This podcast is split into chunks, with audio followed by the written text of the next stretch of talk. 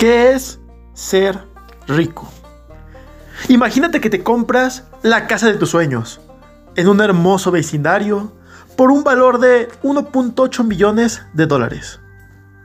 Tú eres un representante farmacéutico, trabajas en una gran empresa y tu carrera va viento en popa. Tu casa es enorme. Tienes una piscina, tus vecinos son agradables, tienes un gran establo para caballos, un garaje impresionante. Y resulta que la compra de la casa te da una sensación de logro durante al menos 8 semanas. Porque la política de tu empresa inevitablemente cambia. Empiezan a surgir recortes de empleos como siempre ocurren en las grandes empresas. Tienes que asumir mayores tareas para evitar que te despidas. Tienes que pasarte todo el día en el trabajo, tienes que conducir hasta allá y cuando regresas a la casa, lo único que haces es descansar. Vives en el trabajo. Ahora, tú no estás viviendo tu sueño, sino que tu sueño te está viviendo a ti.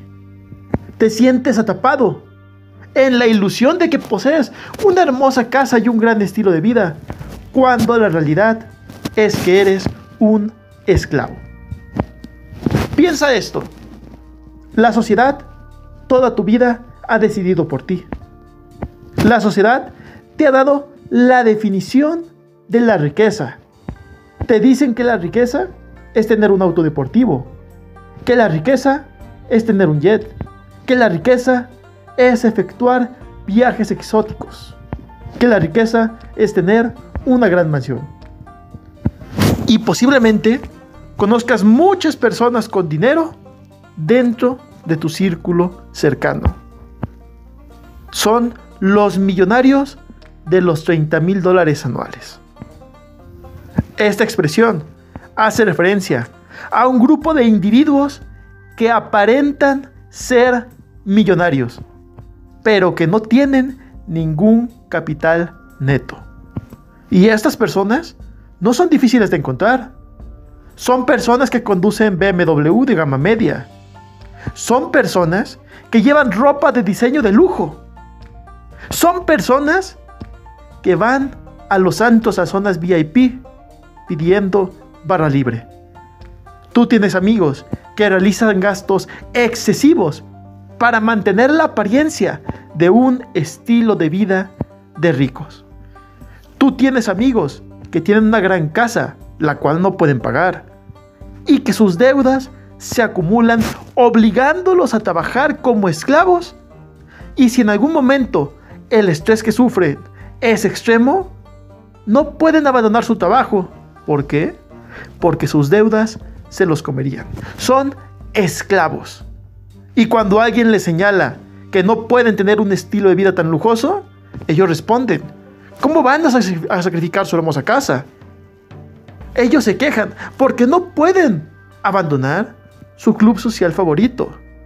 ¿Sería esto reducir su nivel de vida? ¿Qué quiere decir esto? ¿Esto quiere decir que no puedes tener cosas bonitas? Claro que puedes tener lujos. Si tú quieres lujos, los puedes tener, pero no a plazos. No debes comprarte un auto nuevo deportivo a plazos, solo por aparentar riqueza.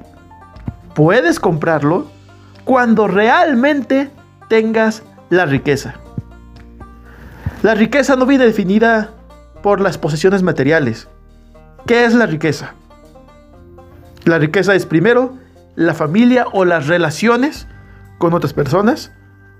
La riqueza es segundo la salud, el buen estado físico. Y tercero, la riqueza, que es el tema que nos interesa y que se revisa en este libro. La riqueza es la libertad, que es la posibilidad de elegir. ¿Cuáles son las lecciones de este capítulo? Primero, que la riqueza está constituida por relaciones familiares sólidas, un buen estado de salud y la libertad, no por las posesiones materiales.